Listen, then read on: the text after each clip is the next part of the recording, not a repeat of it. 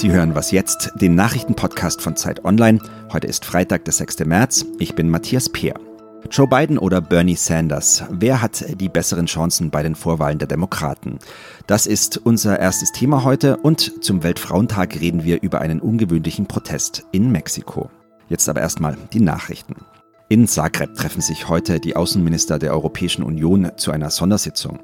Sie wollen dort über die Lage in Syrien sprechen. Seit Dezember gibt es in der Region Idlib im Nordwesten des Landes Angriffe der Regierungstruppen. Fast eine Million Menschen ist vor ihnen geflohen und viele von ihnen versuchen in die Türkei und dann nach Europa zu kommen. Um Mitternacht ist in Idlib eine neue Waffenruhe in Kraft getreten. Die Feuerpause haben gestern Russland und die Türkei miteinander ausgehandelt. In Wien entscheiden die Mitglieds- und Partnerländer des Ölkartells OPEC heute darüber, ob sie künftig weniger Öl fördern sollen. Es wird erwartet, dass sie die tägliche Fördermenge um etwa eine Million Barrel kürzen. Der Grund dafür ist das Coronavirus. Weil die Pandemie die Weltwirtschaft belastet, wird quasi überall weniger Öl gebraucht. Mit einer geringeren Fördermenge wollen die OPEC-Länder verhindern, dass der Preis sinkt. Und während die Nachfrage nach dem Öl zurückgeht, sind andere Produkte, offenbar wegen der Hamsterkäufe, so gefragt wie selten. Marktforscher melden, dass die Umsätze mit Fertigsuppen in Deutschland vergangene Woche um 112 Prozent gestiegen sind. Redaktionsschluss für diesen Podcast ist 5 Uhr. So, Jetzt ist mal genug mit diesen News, News, News. Nur weil bei euch in der Schweiz nie was Richtiges los ist. Sorry? Nee, bitte, ihr haltet Wahlen ab, aber dann ändert sich trotzdem Ja, es ist also so, also ich meine, also. Na, ihr habt doch noch immer dieselbe Regierung okay, jetzt, oder? Okay, aber also. Mh. Nix, aber ihr habt so ein politisches System, das wirklich niemand versteht. Also, hören Sie rein. Servus, Grüezi, Hallo.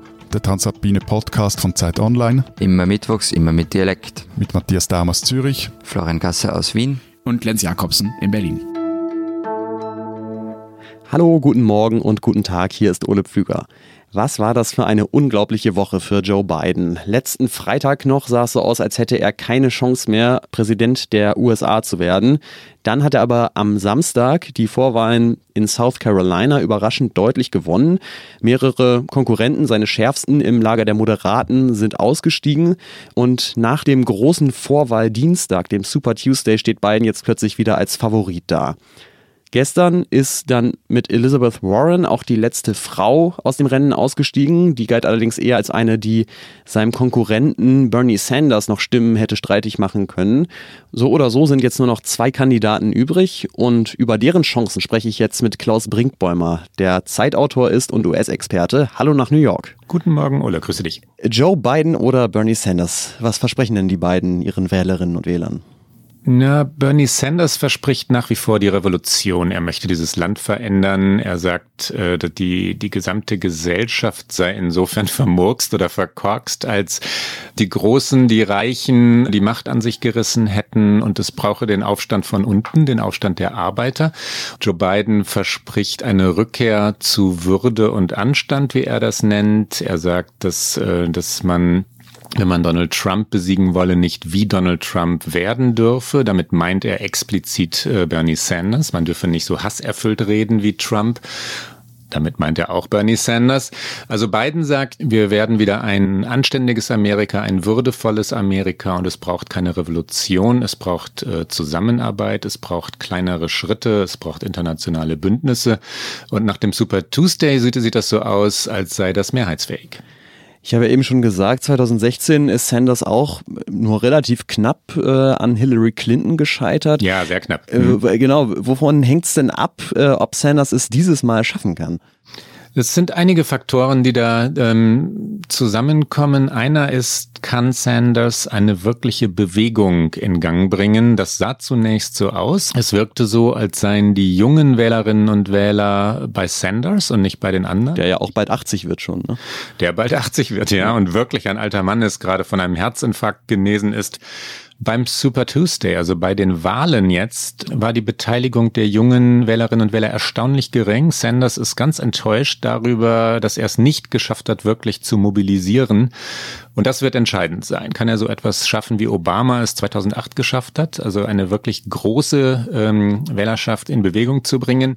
Jetzt muss ich ja sagen, hier aus der europäischen Perspektive, mich erinnert das alles wahnsinnig an 2016. Ja, wir haben auf der einen mhm. Seite Bernie Sanders, der eine engagierte, enthusiastische Anhängerschaft hat, aber wahrscheinlich einfach nicht genug Leute, ähm, die ihn dann am Ende unterstützen. Und auf der anderen Seite ist dann ein Kandidat, den man vor allem aus Angst vor Trump wählen soll und der irgendwie auch so ein bisschen verspricht, es bleibt alles so, wie es ist. Sind die Demokraten nicht gerade auf dem besten Weg, die Wahl gegen Trump wieder zu verlieren? Ja, ich bin ein bisschen vorsichtig geworden mit äh, Thesen und Prognosen, weil ich, äh, ich, ich kann, glaube ich, nicht anders als jetzt auch zu sagen, ich habe mich auch schon geirrt, was ja. Joe Biden angeht. Und Wie so viele Journalisten, ja. Ja, ja, reumütig eingestehen. Ich habe Biden schon wirklich abgeschrieben, ja, hatte Biden wirklich abgeschrieben. Plötzlich ähm, wirkt er aber revitalisiert. Er hat nach dem Super Tuesday in Kalifornien eine so leidenschaftliche Rede gehalten, wie ich es von ihm noch gar nicht erlebt hatte in diesem Wahlkampf. Und ich würde im Moment nicht sagen, dass Biden ähm, so ist wie Hillary Clinton äh, 2016. Clinton hat ja damals wirklich einen Wahlkampf geführt, der etwas sehr Selbstgerechtes hatte. Sie wirkte so, als habe sie es halt einfach verdient, Präsidentin zu sein und sie müsste darum nicht weiter kämpfen und nach Wisconsin, wieso muss man nach Wisconsin fahren, ja? Und dann hat sie halt Wisconsin verloren und Pennsylvania und Michigan, das waren die drei entscheidenden Bundesstaaten, äh, gleich noch dazu. Biden ist engagierter und hat mhm. äh, eine, eine wirklich leidenschaftliche Unterstützung gewonnen durch Klobuchar und Buttigieg, jetzt auch noch das Geld von Bloomberg, der ihn ja jetzt auch unterstützt. Da entsteht also eine echte Koalition und diese Überzeugungskraft hatte Clinton 2016 nie. Dankeschön, Klaus Brinkbäumer. Es war ein Vergnügen. Ja, und wenn Sie noch mehr von Klaus Analysen zum US-Vorwahlkampf hören wollen, dann hören Sie vielleicht auch mal mhm. rein in unseren neuen US-Podcast. Der heißt Okay America. Den machst du, Klaus, zusammen mit unserer Chefin von Dienst, Rike Havertz. Die beiden freuen sich.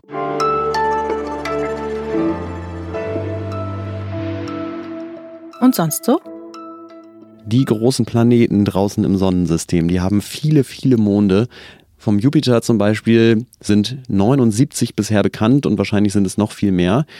Wir auf der Erde müssen uns mit einem einzigen begnügen, aber natürlich ist das auch ein bisschen Definitionssache, weil Himmelskörper, die um die Erde kreisen, da gibt's dann doch noch ein paar mehr von. Zum Beispiel haben Wissenschaftler im Februar einen etwa drei Meter großen Gesteinsbrocken, ja, ganz schön winzig, entdeckt, der seit drei Jahren schon seine Bahn um die Erde zieht. Die Forscherinnen haben aber nicht wirklich danach gesucht, sondern ihn eher zufällig entdeckt und deswegen gehen sie davon aus, dass es wahrscheinlich noch viel mehr davon gibt. Allerdings wird sich dieser kleine Gast bald wieder ins Weltall verabschieden und dann werden wir ihn wahrscheinlich nie wiedersehen. Nicht mal mit Teleskop.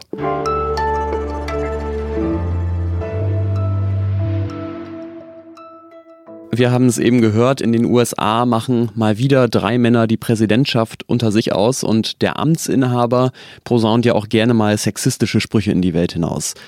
Natürlich lohnt es sich immer für Frauenrechte einzustehen, aber an diesem Sonntag ist ein besonders guter Tag dafür. Es ist nämlich der Internationale Frauentag.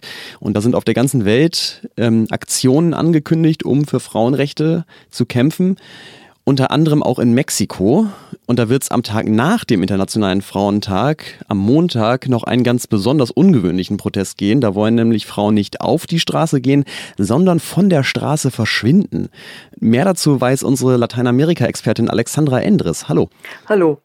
Was hat es denn mit diesen Protesten in Mexiko auf sich? Ja, das ist tatsächlich eine ziemlich besondere Aktion. Also die Frauen rufen zum Streik auf und der soll nicht nur so aussehen, dass die Frauen nicht zur Arbeit gehen, das ist ja so der klassische Streik, sondern die Frauen sagen, sie machen gar nichts an diesem Tag. Also das ist zumindest der Appell. Die wollen nicht nur nicht arbeiten gehen, sondern auch nicht ähm, waschen, nicht äh, Geschirr spülen, den Kindern, dem Ehemann nichts zu essen zubereiten.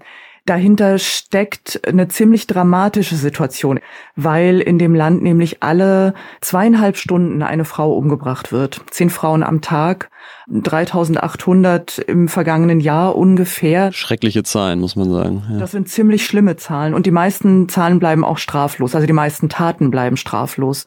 Die Idee ist jetzt eben zu sagen, na ja, ähm, wir veranstalten jetzt einen Tag ohne uns, damit ihr mal seht, wie das ist, wenn keine Frauen da sind und was ihr uns da eigentlich antut. Unser Korrespondent Wolf-Dieter Vogel, der rechnet damit, dass Hunderttausende tatsächlich zu Hause bleiben am Montag. Wahnsinn, also das hätte dann auch wirklich Auswirkungen auf das ähm, Alltagsleben in Mexiko. Mhm. Das wäre auf jeden Fall ein ziemlich besonderer Tag. Jetzt ist ja Mexiko leider dafür bekannt, dass, ähm, dass es wirklich ein Gewaltproblem hat. Ja, Stichwort äh, Drogenkriege. Liegt das nur am Frauentag, dass die Morde an Frauen jetzt besondere Aufmerksamkeit bekommen oder steckt da dann doch noch mehr dahinter? Ja, es ist tatsächlich ein eigenes Problem nochmal. Also klar, das stimmt. Ähm, es gibt die Mafia und den Krieg gegen die Drogen seit 14 Jahren, aber die Gewalt gegen Frauen ist nochmal was Spezielles. Viele dieser Morde werden als Femizide klassifiziert. Das sind also Morde, die allein wegen des Geschlechts des Opfers passieren. Das klingt jetzt ein bisschen technisch und bürokratisch, aber da geht es dann meistens darum, dass ähm, beispielsweise der Lebensgefährte ähm, einer Frau eifersüchtig ist oder irgendein Mann gekränkt ist, weil seine Angebetete ihn zurückweist. Oder es kann passieren, dass Frauen auf der Straße unterwegs sind, ähm, vergewaltigt werden, umgebracht werden, einfach weil sie zur falschen Zeit am falschen Ort sind. Das ist ähm, nochmal ein ganz eigenes Problem. Jetzt wollen wir natürlich an so einem Tag nicht nur einfach mit dem Finger nach Mexiko zeigen, denn Gewalt gegen Frauen ist ein weltweites Problem. Auch in Deutschland sind zum Beispiel 2018 122 Frauen von ihrem Partner oder Ex-Partner umgebracht worden. Und ähm, es gibt eine Recherche von der Zeit dazu. Da haben die Kolleginnen alle diese Fälle dokumentiert. Den Link dazu finden Sie in der Folgenbeschreibung. Dankeschön für den Blick nach Mexiko, Alexandra. Ja, ich danke. Ja, und Ihnen, liebe Hörerinnen und Hörer, wünsche ich ein schönes Wochenende. Ich hoffe, Sie hören uns auch am Montag wieder oder schreiben uns bis dahin vielleicht auch mal eine Mail an wasjetztderzeit.de. Ich bin Ole Pflüger. Tschüss und bis zum nächsten Mal.